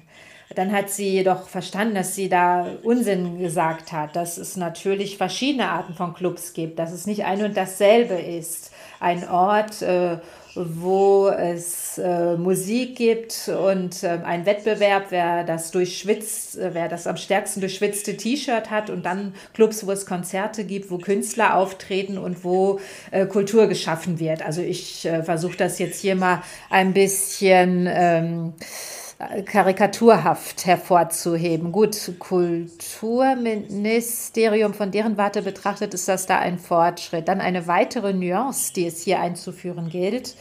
Also dieses ganze Milieu, Club, Nachtleben, Paris und übriges Frankreich ist stark unterschiedlich. Ein Beispiel, die Clubs in Frankreich äh, über den Sommer, das ist nicht deren Hauptjahreszeit. Also nicht im Juli passiert da viel in Paris, aber ansonsten alle anderen Diskotheken, denn wir sind ja auch ein Land, das viele Touristen anzieht, also zum Beispiel äh, an der Küste, da wird das alles sehr stark gerade im Sommer funktionieren. Und wenn man dann sich die Zahlen anschaut in Bezug auf die Anzahl der Diskotheken, die öffnen, schließen, dann nimmt man eine globale Zahl dann ist die äh, Realität, die dem zugrunde liegt, durchaus unterschiedlich. In Paris gibt es einen paradoxalen Effekt Krise, Pandemie. Also was Franz, äh, was Franz sagt, heißt jetzt nicht, dass das falsch ist. Das wird noch kommen. Also äh, es kann sein, dass man jetzt erstmal gucken muss, es wieder schnell er, wieder eröffnet. Wir insistieren deshalb stark, dass wir jetzt gleich schon diesen Sommer die Möglichkeit haben, in der äh, Freiluftveranstaltung äh, zu haben. Also seitens der Stadt Paris haben wir Räumlichkeiten uns ausgeguckt, ungefähr 60, Paris und die Petite Couronne das sind äh, entweder Grundstücke, etwas, was zur SNCF gehört, Flughafenareal oder Parks, also Orte, wo man Feiern stattfinden lassen kann, tagsüber oder während der Nacht, damit das Nachtleben wieder als Freiluftveranstaltung stattfinden kann. Denn ein wichtiger Schlüssel dafür, dass das Nachtleben zurückkehren kann, ist äh, die Freiluft. Innen, das wird noch eine Weile dauern. Wir wissen das in Bezug auf die sanitäre äh, Lage. Also es geht darum, da einen Anreiz zu schaffen, eine Dynamik zu schaffen. Das Zweite ist dann letztlich, es gibt auch, Sie haben da vorhin drüber gesprochen, es gibt Spannungen. Ja, stimmt. Gestern hat es eine Demonstration gegeben, die Chefs von verschiedenen Clubs, nicht unbedingt von Pariser Clubs, aber von Diskotheken. Es stimmt, da gibt es Spannungen, also auch mit den Polizeibehörden. Denn heute ist es nicht unbedingt so, wir haben das klar gesehen, also während des Lockdowns, während äh, des Covids und auch halt äh, während der Ausgangssperre haben wir letzten Sommer sehen können auch. Also es gab Free Partys wenn wir am Free-Partys äh, feststellen können, am 31. Dezember in Luron eine ganz berühmte Free-Party und seitens der Polizei hat man da folgendes Gedankengut äh, antreffen können. Das sei so gefährlich, das muss man kontrollieren. Also ein weiteres Thema, das für uns ansteht, ist alles, was wir im öffentlichen äh, Raum tun können. Dafür bedarf es einer Genehmigung. Mit der Polizeipräfektur gilt es darüber zu diskutieren, damit die Dinge eben wieder stattfinden können und gut verlaufen können. Wir wollen, das habe ich auch vorhin so gesagt, wir wollen, dass alle um einen Tisch versammelt werden, dass es ein Rundtischgespräch gibt, alle beruflichen Vertreter, alle Behörden, damit wir das hinbekommen können. Denn das letzte Paris, äh, also es gibt halt äh, diesen Aspekt Stadt des Feierns, aber es ist auch zugleich eine Stadt der Künstlerinnen und Künstler. Also nicht nur Berlin, auch in Paris gibt es das, in elektronisch, in E-Musik, im Bereich E-Musik gibt es das seit einigen Jahren. Sehr viele Künstlerinnen und Künstler haben sich da hervorgetan und wir wollen, dass sie auch in Paris auftreten können. Wir wollen nicht nur sagen, naja, Paris geht gerade nicht, wir ziehen woanders hin. Wir wollen für sie arbeiten, damit sie auftreten können. Das ist eine kreative Stadt, Paris. Es ist eine Stadt, da werden verschiedene Genres vermischt in künstlicherer äh, Hinsicht. Wo ähm, man diese verschiedenen Genres ja auch sehr gut ähm, miteinander verbinden kann. das ähm, ist ja insbesondere das, ähm, das Open Air. Ich habe hier dieses, ähm, diese Statistik eingeblendet, muss aber das Kanal wieder wechseln. So, ähm, Entschuldigung, ich muss den Kanal wieder wechseln, sonst habe ich mich doppelt gehört. Ich habe diese Statistik hier mal eingeblendet, beziehungsweise diesen äh, Kalender. Ähm, das äh, ist äh, ein äh, nationaler Kalender. Ähm, Frankreich ist ja ein National, ein Zentralstaat. Und äh, es gibt also eine Öffnungsstrategie, äh, relativ klar, ähm, für ja so gut wie alles, ähm, aber nicht für die Clubs. So, das ist also eine, das ist die letzte Frage, die ich äh, dann am Ende stellen werde, äh, dass jeder ähm, sozusagen ähm, mal einen Tipp abgibt. Aber äh, das Wort Open Air fiel jetzt hier schon ähm, ein paar Mal und ähm, ich will das aufgreifen. Äh, das Wetter, Wetter in Berlin ist heute noch ähm, wunderschön und äh, war ähm, auch schon hier und da in Frankreich so, dass man sagt, boah, da hätte man doch eigentlich Lust, draußen zu, zu tanzen. Und ähm, Herr äh, Kultursenator, ich möchte Ihnen, ach so, ich muss erst auf Teilen drücken, das habe ich noch gar nicht gemacht. Naja, ähm, weg damit. Ähm, Doch, ich, ich kriege das aber hin, wenn ich jetzt so mache und dann so mache, dann sieht man hier diesen Kalender. So. ähm, genau, also ähm, es, äh, das ist, in Deutschland haben wir das tatsächlich nicht. Äh, wir haben ähm, äh, keinen klaren Fahrplan, äh, was wie wo, sondern wir haben eine, äh, einen, einen ähm, äh, ja, manchmal pro Land unterschiedlich, also meistens pro Land unterschiedlich. Und dann gibt es eine lustige Rechnung, drei Tage nach vorne äh, bei fünftägiger Stabilität äh, und ähm, zwei im Sinn. Das ist also sehr kompliziert. Ähm, und auch hier wollte ich nur mal nochmal verdeutlichen, ähm, die, die Clubs, die Diskotheken sind ähm, außen vor. Das gibt es also auch nicht. Also jetzt sozusagen die Überleitung zum, zum Open Air. Und ähm, ähm, Herr Lederer, ähm, ich hatte für den 2. April schon Karten für die Staatsoper äh, und wollte mir die Hochzeit des Figaro angucken und dann wurde es wieder abgesagt. Ähm, dieses, es gab ein ganz tolles Pilotprojekt, äh, Testing für die äh, großen Häuser, ähm, darunter das Berliner Ensemble, ähm, das Schauspielhaus, äh, die Staatsoper und so weiter und so fort. Ähm, alles, was im März, das war nämlich im Frühjahr, stattfand, durfte noch sein. Ähm, alles, was dann im April stattfand, nach einem neuen Lockdown, fiel leider ins Wasser. Ähm, nichtsdestotrotz war das eine schöne Idee, nämlich alle diejenigen, die ungefähr eine Stunde vor dem Konzert, für die sie Karten gekauft haben, natürlich äh, mit Namen und alles online und alles sozusagen schon mit Daten im Vorfeld ähm, versehen, aber dennoch äh, eine Karte für Kultur. Ähm, äh, und äh, man kam dann also mit seinem Negativtest, äh, den man auch vorher mit der Karte buchen musste, dahin und konnte dann eben ein Konzert anschauen. Ähm, wie sieht das eigentlich aus? Ähm, jetzt zum Beispiel bei Open Airs. Ist das so, dass das jedes Land unterschiedlich ähm, handhaben kann? Können wir sozusagen, äh, ist, das ein, ist das ein Vorbild? Wenn man sich jetzt anguckt, dass die Fusion, ein riesengroßes Open Air in ähm, Mecklenburg-Vorpommern macht, was auch andere in Brandenburg versuchen. Ähm, ja, kann das standhalten? Wie ist da Ihre Meinung? Naja, ich habe mir in den letzten 14 Monaten abgewöhnt, Prognosen, äh, die die Zukunft betreffen, für in jeder Hinsicht äh, äh wasserdicht und stabil zu halten. Das hat einfach mit der Situation zu tun, die Sie gerade geschildert haben.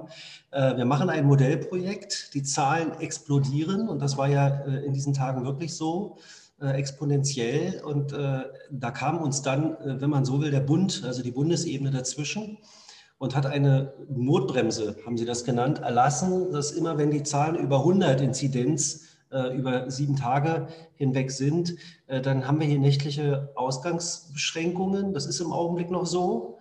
Äh, und äh, dann darf draußen gar nichts stattfinden. Kultureinrichtungen müssen generell geschlossen sein.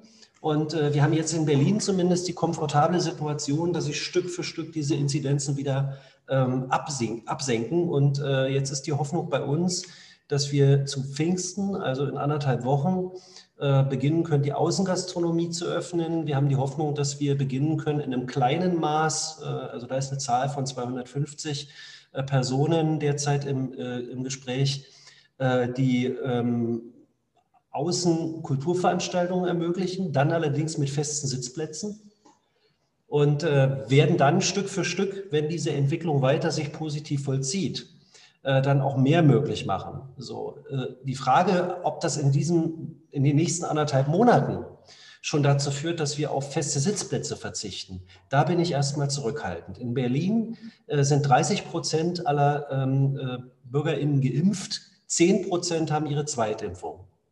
Und safe ist man äh, nach den hiesigen Kriterien, wenn man die zweite Impfung hatte und 14 Tage vergangen sind. Wir können in andere Länder schauen, wir können nach Israel schauen beispielsweise, wir können nach Großbritannien schauen und kriegen einen ungefähren Eindruck davon, wann man das Virus als gezähmt betrachten kann. Da sind wir noch nicht. Da müssen wir erst noch hinkommen. Äh, das Modellprojekt, von dem Sie gesprochen haben, das hat uns der Bund im Grunde jetzt verboten. Mein Ziel ist, dass wir äh, ab Ende nächster Woche sofort wieder mit dem Modellprojekt fortsetzen. Wir haben damals die Situation gehabt, dass äh, Sie Ihre Karte und einen speziellen, eine spezielle Teststation genannt bekommen haben, wo Sie dann einen Termin buchen mussten. Wir arbeiten jetzt daran. Also in Berlin wachsen Teststationen gerade wie früher Bubble Tea Läden aus dem Boden. Also ich jeden Tag, wenn ich die Straße lang gehe, entdecke ich eine neue Teststation. Wir arbeiten jetzt mit dem Institut für Digitalmedizin der Charité an einem äh, Code, der es ermöglicht, äh, die Person das positive Testergebnis oder auch den Impfstatus fälschungssicher in eine äh, Codestruktur zu bringen, die dann anschlussfähig ist an die äh, Infrastruktur der Veranstalterinnen. Und so hoffen wir, dass wir jetzt gleich in anderthalb Wochen bei den belüfteten Kultureinrichtungen, aber Voraussetzung maschinell belüftete Kultureinrichtungen, äh, dieses Modellprojekt fortsetzen können und vielleicht im Juni schon so weit sind, dass wir die dann alle wieder aufmachen können. Wir haben allerdings in Deutschland äh, Theaterferien dann irgendwann Ende äh, Juni. Das heißt, viele werden auch wieder erstmal zumachen und in die Sommerpause gehen und vielleicht hier und da mal kleinere Aktivitäten machen. Was wir in Berlin schon aber auch tun und was ich auch befördere, wir wollen äh, ähnlich wie das äh, Herr Ockar gesagt hat, äh, hier auch Orte identifizieren in der Stadt, wo wir Bühnen hinstellen, wo wir äh, die Möglichkeit, sich dort zu bewerben, dort äh, künstlerisch tätig zu sein. Wir äh, sind auch mit Clubs im Gespräch, was Außenflächen angeht. Und dann kann man eine vorsichtige Normalität in der Pandemie trainieren. Und eines Tages sind wir hoffentlich so weit, dass wir einen großen Impfstaat, einen, einen großen Anteil äh, Geimpfter haben, äh, wo wir nach den derzeitigen Kriterien äh, davon ausgehen, dass sie die Krankheit nicht weitertragen und dass wir über Testing und sorgfältiges Testing eine Situation erzeugen können, wo die Ansteckungsrisiken deutlich minimiert sind. Äh, wir haben ja das große Problem der Clubs ist ja, du gehst nicht in einen Club und lernst vorher eine Zehn-Punkte-Hausordnung auswendig und bewegst dich die ganze Zeit in einem aufgemalten Kreis auf dem Boden, damit du nicht mit irgendjemandem anders in Berührung kommst, verzichtest auch auf Alkohol und sonst was, damit dir niemals nicht die Gefahr äh, unterkommt, anderen Menschen vielleicht zu nahe zu kommen. Und in Clubs ohne Belüftung hat man das Problem, dass wir zumindest nach heutiger Kenntnis, insbesondere bei den neuen Mutationen, eine Aerosol-Ansteckungsgefahr äh, haben, die erheblich ist. Meine Hoffnung ist, dass wir es hinbekommen, dass wir jetzt im Sommer viel draußen ermöglichen. Äh, ich, ich glaube auch, dass im vergangenen Sommer draußen nicht die Ansteckungsprobleme existierten. Das wurde zwar erzählt, das hat unsere Gesundheitssenatorin auch immer erzählt. Das ist aber eigentlich Quark. Sondern die Ansteckungsgefahr lauert in privaten Räumen, wo unterschiedliche Haushalte zusammenkommen, man Abstände nicht einhält, keine Maske trägt und am besten auch noch ungelüftet diesen Raum hat. Da finden die Übertragungsereignisse statt. Das wissen wir von der Wissenschaft.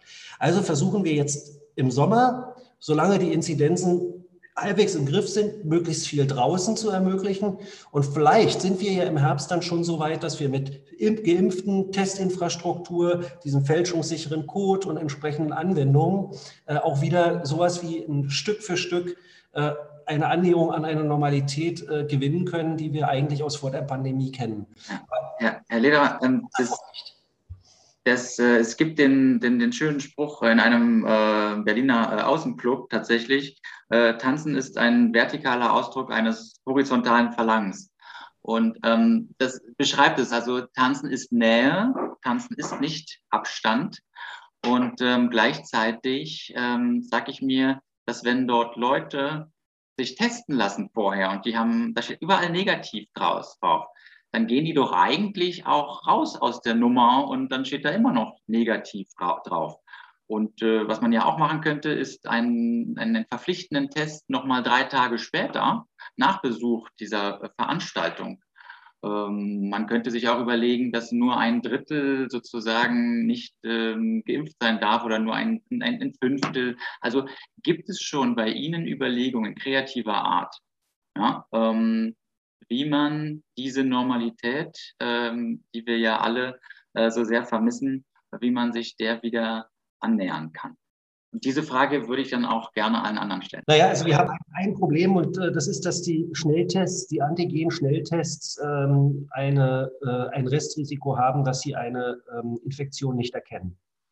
Das ist ein, ein ganz reales Problem. Und das ist so lange kein Problem, wo, wie viele Leute draußen sind und halbwegs die Regeln einhalten. Da steckst du höchstens einen an, wenn du mal zu nah dran bist und du musst schon ganz schön lange nah dran gewesen sein. Das Problem in Innenräumen, die schlecht belüftet sind, ist, dass äh, wenn dort über Ewigkeiten hinweg äh, eine Person in einem großen Raum ist und einer ist dir beim Testing durchgerutscht, dass sie diese Person potenziell tatsächlich den gesamten übrigen Raum, wenn nicht geimpft, anstecken kann. Und das sind diese sogenannten Superspreader-Ereignisse, die hat man dann in einer abgeschwächten Form, aber man hat sie dann immer noch. Und deswegen ist das Tanzen, Nähe, Anstrengung, alles, was auch dazu führt, dass respiratorisch Action ist. Ne? Also das wird ja über die Lunge, über die Atemwege äh, übertragen. Dass diese Situation tatsächlich die gefährlichste ist, die sich überhaupt denken lässt. Deswegen tauchen vermutlich die Clubs in der französischen Liste auch nicht auf, jedenfalls nicht indoor. Trotzdem glaube ich natürlich, und da, ich, ich, ich weiß nicht, wie die, wir haben schon zu viel äh, Irrsinn erlebt im Verlauf dieser Pandemie, glaube ich natürlich, dass ein, ein Heranrücken an eine solche Normalität äh, Stück für Stück, also dass man erstmal sagt, man macht Outdoor, am Anfang mit Testing, bei der entsprechend hohen Impfquote kann man vielleicht irgendwann auch auf das Testen verzichten, macht das Testen nur noch in Innenräumen. Fängt erstmal an, sich das äh, für zwei oder vier Wochen anzuschauen, mit Modellprojekten wissenschaftlich begleitet, wie groß sind die Ansteckungsgefahren kommt irgendwann an den Punkt, dass man sagt, jetzt können wir vielleicht auch äh, die, äh, die strengen Regeln weglassen, wenn die Leute getestet sind, wenn die Leute, ne, die können das nachweisen mit ihren, mit ihren äh, ähm, äh, mobilen Impfausweisen oder Testgeschichten. so dass das wird ein Stück für Stück sein. Wir haben jetzt noch nicht jedes Konzept bis ins letzte durch, weil ich augenblicklich mit Outdoor-Organisationen und mit den Soforthilfen äh, und mit, den, äh, mit, dem, äh, mit dem Ermöglichen der ganzen Dinge, die wir jetzt in den nächsten zwei, drei, vier Wochen machen, so am Limit bin, dass wir jetzt noch nicht tausend Varianten des Herbstes vorwegdenken können. Aber ich kann zumindest sagen, wir waren in der Vergangenheit, in, den vergangenen 14 Monaten, war Berlin, was ein wissenschaftsbasiertes Öffnungsszenario angeht, immer ziemlich weit vorne und die anderen Bundesländer haben sich von mir in der Kulturministerkonferenz immer erzählen lassen, dass wir gerade Schönes machen. Das wird auch weiter so sein und äh, ich hoffe, dass wir damit im Herbst äh, schon wieder Dinge erleben können, von denen wir uns alle wünschen, äh, dass wir sie äh, da wieder haben können. Wunderbar. Das ist doch gut, wenn die anderen Bundesländer Berlin einmal wenigstens zuhören. ähm, ähm, bevor ich, bevor ich äh, Herrn Ockar und Herrn Steinbach äh, frage, ähm, Marcel Weber für das Schutz zum Beispiel. Es gibt ähm, in Berlin auch eine wunderbare Kulturstätte gleich neben dem Kanzleramt, das Tipi. Und das hat ganz lange noch aufgehabt äh, im Herbst äh, und äh, gesagt, sie haben diese Ionisierungsanlage, also eine Belüftung, wo alles, was irgendwie rausgeht oder rein, nee, reinkommt wahrscheinlich, zumindest da immer durch so einen Filter gejagt wird und äh, diese Ionen nehmen 99 Prozent äh, aller, aller Viren, Bakterien und sowas aus der Luft. Ist das schon so, dass ihr äh, überlegt, die Clubs, ähm, und ihr habt eine Belüftung im, im, Schutz, aber halt wahrscheinlich noch keine Ionisierungsanlage. Gibt es da schon Überlegungen, äh, sozusagen das anzupassen? Also ähm, ich glaube, das Wichtige ist erstmal zu gucken, was sind sinnvolle technische, organisatorische Maßnahmen, denn äh, bisher sind alle ähm, Daten, die wir zu unserer Lüftung haben, so ausreichend, dass man da jetzt nicht noch extra zusätzliche Ionisierungsfilter einbauen muss. Und ich glaube, äh, das sozusagen das eine ist die technisch-organisatorische Frage und das andere ist die soziale Frage. Und für uns ist es enorm wichtig, dass wir es schaffen, aus dieser pandemischen Lage rauszukommen in eine endemische Lage. Und die ist auf jeden Fall erreichbar, auch wenn der Weg noch lang ist und wenn wir immer davon sprechen, sprechen, dass wir einen Marathon laufen, dann sind wir nicht auf dem letzten Kilometer. Das äh, können wir schon sagen. Ich glaube, das Wichtige ist einfach, dass wir eine Situation schaffen, in der ähm, die Ansteckungsgefahr durch impf, geimpfte Personen viel geringer ist, als sie bisher ist, dass die schweren Verläufe nicht mehr stattfinden, dass wir die Intensivstationen entlasten. Und es ist ja auch eine, es ist ja eine globale Geschichte. Es ist ja nicht nur, dass es in Berlin und Paris äh, stattfindet oder in Deutschland und Frankreich, sondern es ist eine globale Geschichte. Und Klaus äh, hat vorhin die Mutationen angesprochen. Ähm, wir müssen es schaffen, dass selbst eine Mutation, die sich bildet von diesem Virus, nicht mehr gefährlich sein kann, so dass wir möglichst solidarisch und sicher äh, wieder Veranstaltungen auch im Kulturbereich ermöglichen. Und ich glaube, das sollte unsere Maßgabe, unser Ziel sein, so viele Menschen wie möglich zu impfen, so viel draußen zu machen, wie im Sommer geht ähm, und dann zu schauen, mit welchen sinnvollen Maßnahmen wir in einen Betrieb, und da sind Modellprojekte immer sehr gut, vor allem wenn sie begleitet von der Wissenschaft sind. Und wir können ja weltweit auf Erfahrungswerte blicken, weil in Israel ist man ein bisschen weiter, in Großbritannien auch, in den USA. Vielleicht wird dann aber auch das eine oder andere Modell äh, auf dem restlichen europäischen Kontinent als wegweisend äh, uns erscheinen, dass wir uns so einer Situation anpassen. Und ich glaube, wir müssen einfach auch da solidarisch sein, miteinander schauen, was geht, was sind gute Erfahrungen und davon mehr und was nicht geht, lässt man dann bitte wieder sein und macht was anderes. Wunderbar, danke. Bevor wir jetzt dann gleich zu den äh, Fragen, die ich schon etwas zu lange ähm, aufgehoben habe, des, aus der Reihen äh, unserer, unseres Publikums, unserer Zuschauer äh, annehmen, noch war die Frage ähm, an, an Franz Steinbach. Ähm, wie sieht das in, äh, wie sieht man das in, in Frankreich, in Paris? Äh, haben, kriegen Sie Zeichen, äh, dass es Möglichkeiten äh, gibt? Und auch verbunden mit der Frage letztendlich, was ist uns das alles äh, letztendlich wert, wenn jetzt eine indische Mutante zum Beispiel kommt, gegen die keiner der Impfstoffe etwas machen kann? Hm, müssen wir dann irgendwann sagen, okay, dann bleiben die Clubs für immer zu? Oder gehen wir dann irgendwann doch realistisch ran und sagen, naja, wir haben jetzt Medizin, mit der ähm, können wir schwere Verläufe ähm, verhindern und äh, wir müssen da dann irgendwie einfach durch. Ist jetzt schwierig, ist ein bisschen philosophisch, aber ähm, kommen wir mit dem ersten Teil der Frage sozusagen, ähm, welche Zeichen gibt es äh, in Paris und Frankreich und dann ähm, Ihre Meinung dazu und dann nachher Ogar. Bis jetzt haben wir nur wenig Auskünfte im Bezug auf alles, was äh, Tanz angeht. Also alles, was im Stehen ist, habe ich gerade schon gesagt. Äh, diese eine Person pro vier Quadratmeter die Regierung, es hat da verschiedene Ministeriumstreffen gegeben. Die Regierung hat uns zugesagt, äh, dass es eine Absichtserklärung geben wird für den Kalender. Und zwar spätestens am 15. Juni soll es das geben. So wurde es uns wortwörtlich gesagt. Es gibt nur eine Absicht. Absichtserklärung für den Kalender. Schon allein diese Formulierung, äh, das äh, bringt einen zum Lächeln. Gut. Und nun zu dieser eher philosophischen Frage. Orte des nächtlichen Geschehens müssen die geschlossen bleiben, können die nie wieder öffnen. Ich hoffe nicht und ich hoffe auch, da werden wir niemals hingelangen. Bisher sind wir da noch nicht.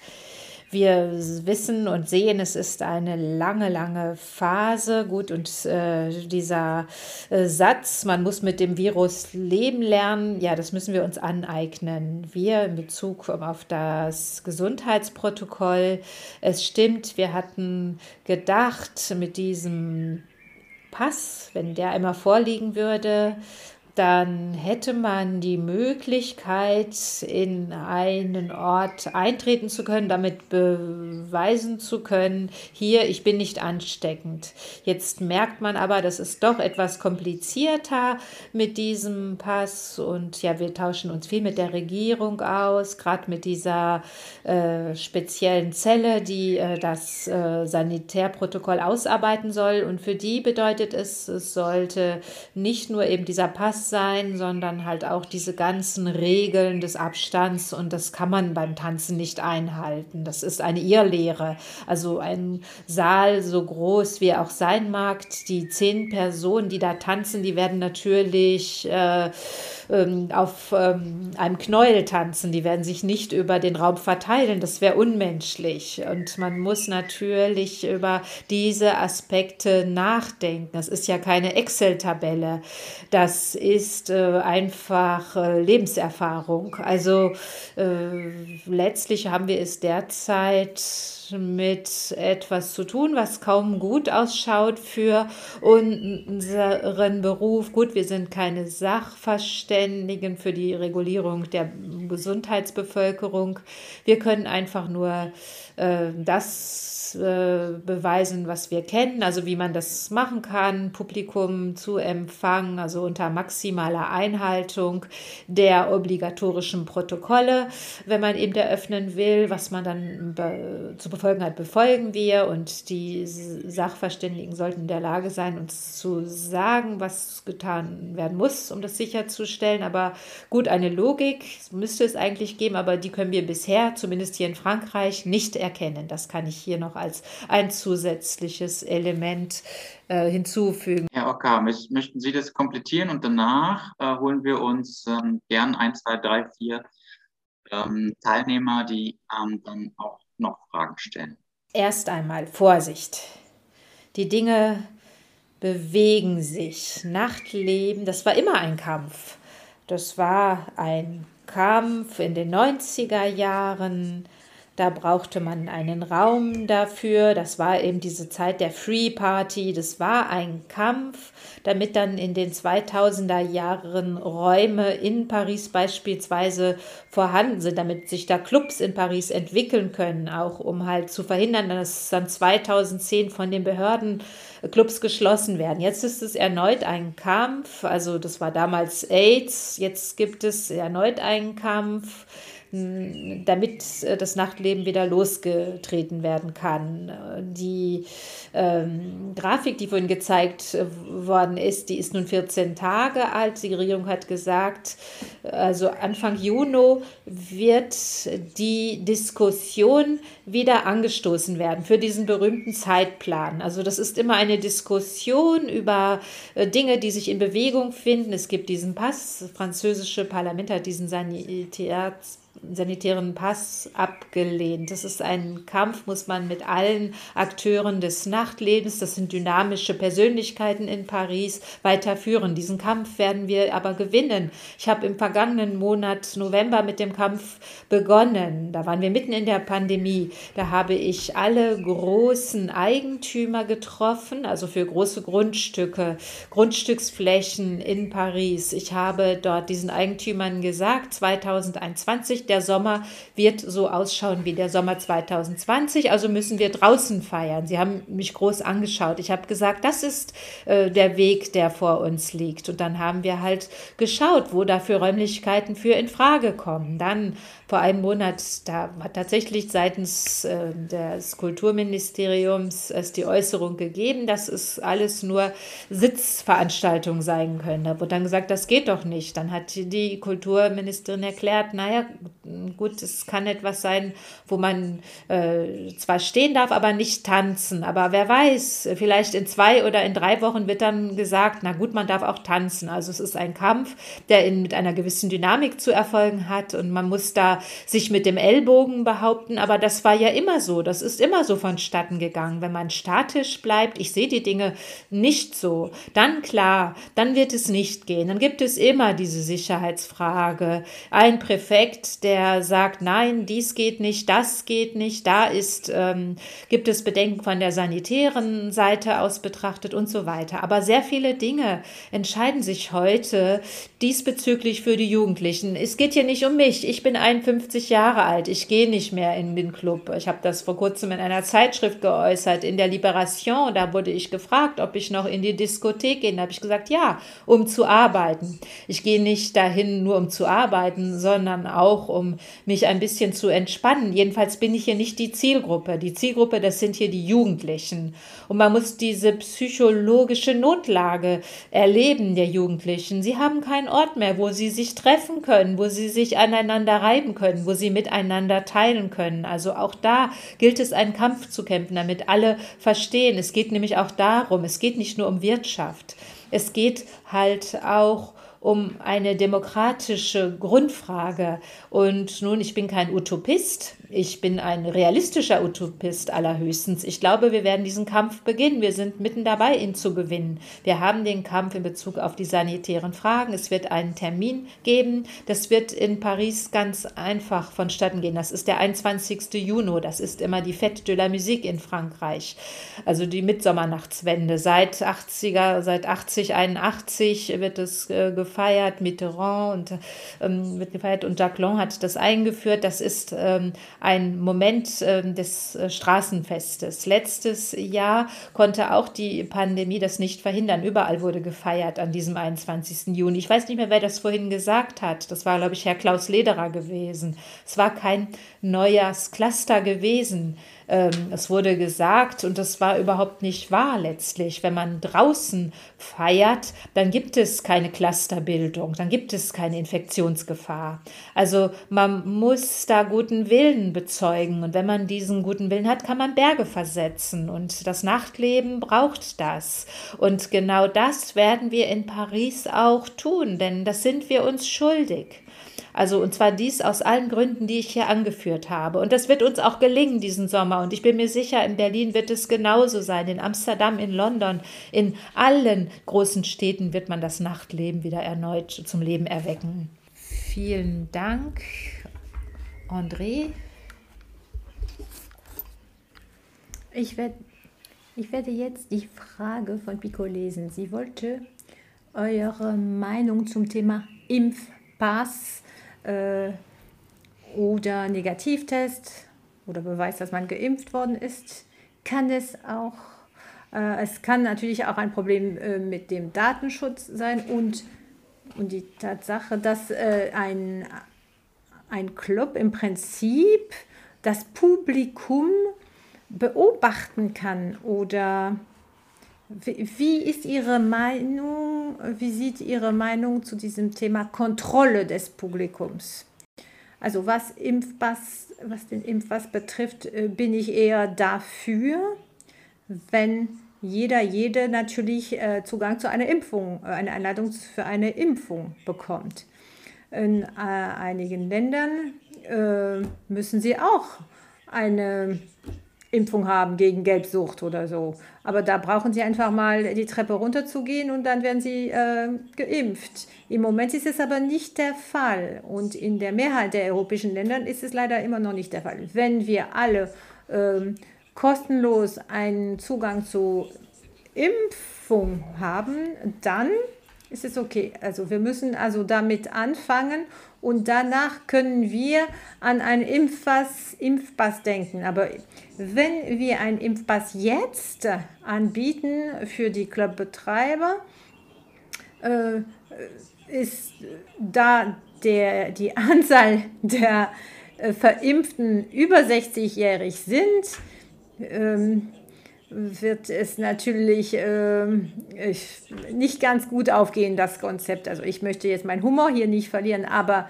im Moment ist es noch nicht der Fall, dass jeder einen Zugang zur Impfung bekommt.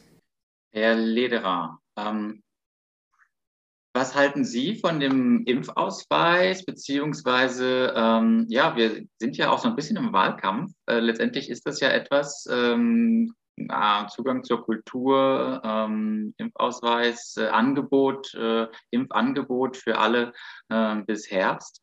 Äh, wie sehen Sie das? Und auf dem Weg dorthin beantworten Sie doch noch die Frage, ob wir in Berlin auch ähm, die la Musique machen dürfen. Also äh, wir machen in Berlin die la Musique. Nach heutigem Stand machen wir sie aber digital oder hybrid, weil äh, derzeit, und das braucht ja einen Planungsvorlauf, ähm, war das einfach mit den rechtlichen, äh, bundesrechtlichen Rahmenbedingungen nicht möglich. Findet ja im Juni statt.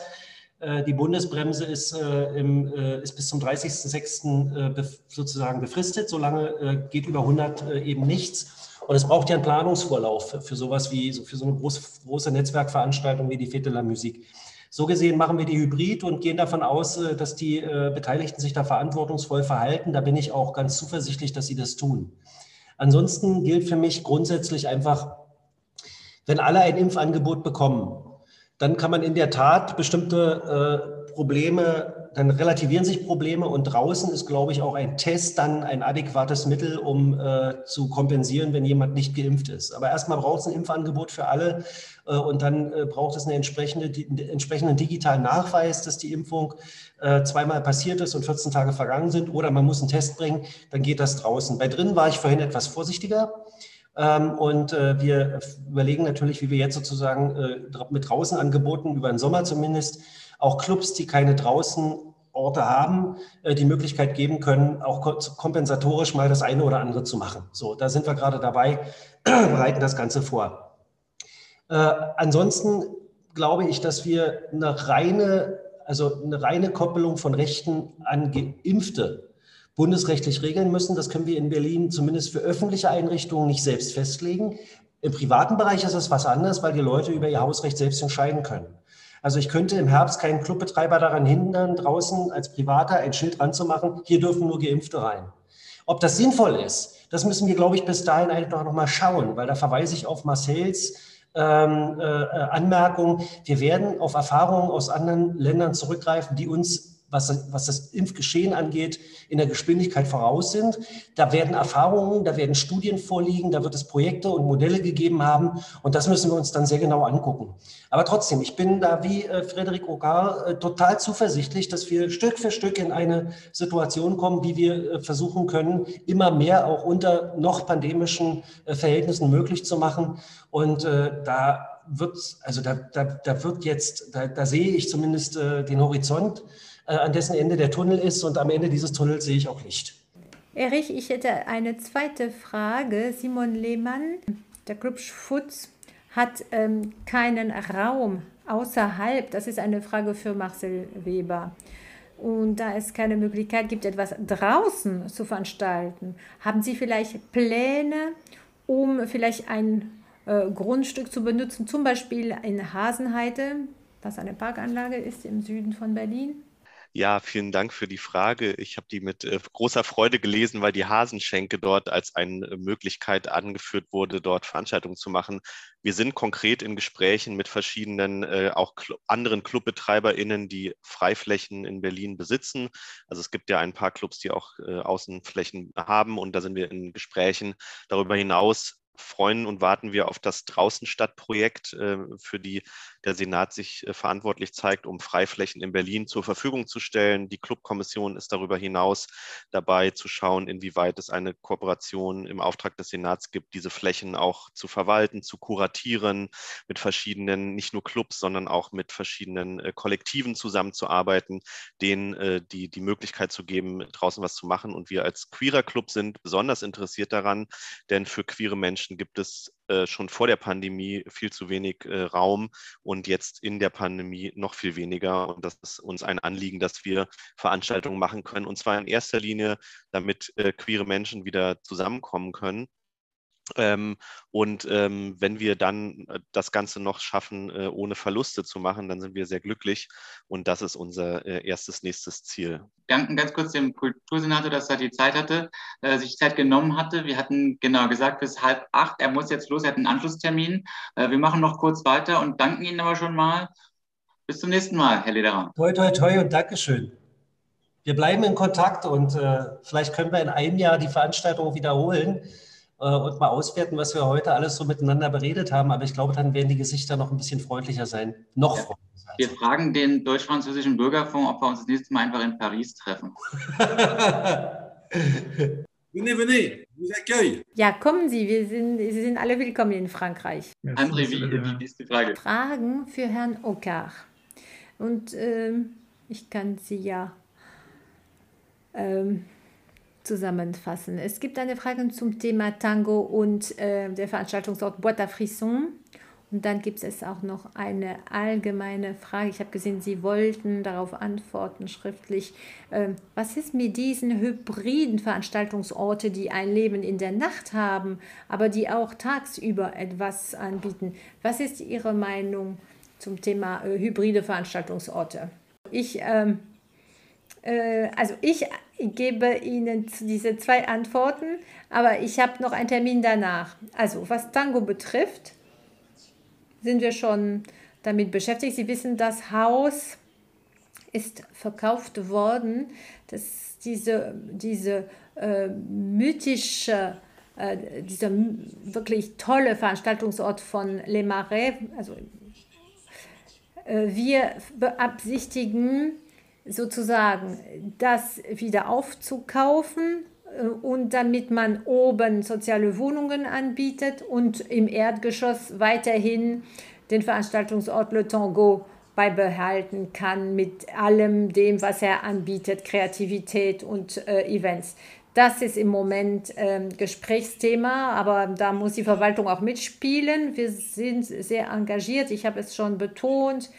Der Bürgermeister also vom Zentrum hat es auch mehrmals gesagt, ähm, Tango wird nie schließen und wir werden alles, äh, äh, alles machen, damit wir weiterhin so Gänsehaut äh, dort bekommen können. Was die anderen äh, Clubs betrifft in Paris, ähm, wird es vermutlich tatsächlich eine, einen Trend geben, dass sie viel sich außer, dass sie außerhalb etwas organisieren. Es werden viele neue Orte entstehen, äh, also neue Veranstaltungsorte, die seit drei, vier Jahren entstanden sind. Äh, La Gare des Mines, das ist wirklich ein äh, wichtiger Ort, der sich in Paris entwickelt hat. Der ist im Prinzip immer Open Air. Und die Klimaerwärmung, das ist vielleicht traurig zu sagen, sie hat das wirklich ermöglicht, denn die Zeiten, die ein Betreiber draußen anbieten kann, das fängt manchmal schon im April an und das geht manchmal bis Mitte November. Äh, früher war es ja nie so gewesen. Wir hatten keinen Spätsommer damals und das hat sich jetzt entwickelt und das wird natürlich noch mehr in die Richtung gehen, vermutlich. Das ist eine erste Bemerkung zum Thema Nachtleben in Paris die Nacht, das Nachtleben musste sich immer wieder neu erfinden. Sie hat Synergien, sie hat beson einen besonderen Elan. Es gibt viele Künstler und Künstlerinnen, die leidenschaftlich dafür kämpfen, äh, Leben in das Nachleben einzuhauchen. Und sie wird äh, wieder Lösungen und neue Ansätze finden. Und wir werden alle überrascht werden, was die Behörden machen können, was die Stadt anbieten kann das besteht nicht darin, dass sie sagen, es soll so und so laufen. Sie, wir sollen etwas Spielraum geben, damit die Lage sich neu, ähm, also und diese Veranstaltungsorte sich neu erfinden können. Wenn man mir gesagt hätte, dass man ähm, äh, mir gesagt hätte, dass man äh, Free Parties wieder äh, machen würde in Le Bois de Vincennes, äh, hätte ich natürlich gesagt, das ist ja undenkbar. Aber es hat tatsächlich letztes, im letzten Sommer stattgefunden. Es haben natürlich auch Sachen stattgefunden, äh, die illegal waren. Ich möchte jetzt hier kein Urteil äh, fällen. Ich glaube, das war keine große, es gab keine größeren Probleme und die Leute hatten natürlich ihren Spaß. Die Frage ist, dass man wie kann man der Nacht ihren Raum wiedergeben? Und das ist das Thema, was auch äh, der Senator aus Berlin erwähnt hatte. Der ist jetzt leider gerade gegangen. Das sind die Themen, die einhergehen mit diesem spekulativen Druck. Man soll Raum übrig lassen, die Kreativität ähm, fördern und die nicht unter dem Druck von den Anrainern äh, sich befinden. Räumlichkeiten, die nicht dem Druck des Quadratmeterpreises ähm, ausgeliefert sind. weil die Miete so teuer ist, dass ein Bier 10 Euro kostet und der Eintritt 25 Euro kostet. Das ist die wirkliche, äh, wahre Herausforderung. Und es werden bestimmt viele äh, Neuigkeiten kommen. Vielleicht die 100 Nächte, die 100 Blumen der Nacht. Ja, das stimmt. Das liegt auch daran, dass die Kultur es in der sich in der Lage gefunden hat, zu kämpfen. Ähm, viele haben gesagt, also die Clubs haben gesagt, wir sind Teil der Kultur. Und was France beschrieben hat zu dem Thema äh, Kämpfe der äh, vielen Organisationen und Vereinen, die Unterstützung bekommen wollten und auch Unterstützung, was die Miete betrifft. Das ist nicht einfach so geschehen. Es hat eine Mobilisierung gegeben von vielen äh, Akteure. Das ist auch äh, ein wichtiges Thema. Dankeschön. Ähm, ich ähm, bedanke ich mich ähm, ganz herzlich. Diese Diskussion ähm, ja, ist organisch, kann nicht abgeschlossen sein. Ähm, wir verfolgen sie auf jeden Fall weiter. Ich danke allen Panelisten heute Abend noch einmal. Ähm, ich danke auch dem deutsch-französischen ähm, äh, Bürgerfonds, der uns unterstützt hat. Ich lade alle ein, mal bei unserem Verein Bleu Blanc Rose vorbeizukommen. Und ich danke auch ähm, Neoma für ähm, den wunderbaren Rahmen, den Sie uns gegeben haben. Ähm, die Diskussion, ähm, ja, führen wir sie weiter. Wir werden bei dem Thema auf jeden Fall dranbleiben und sehen uns alle wieder hoffentlich im Open Air oder irgendwann auch wieder in einem echten Club. Schönen Abend noch. Bonne soirée. Merci, bonne soirée.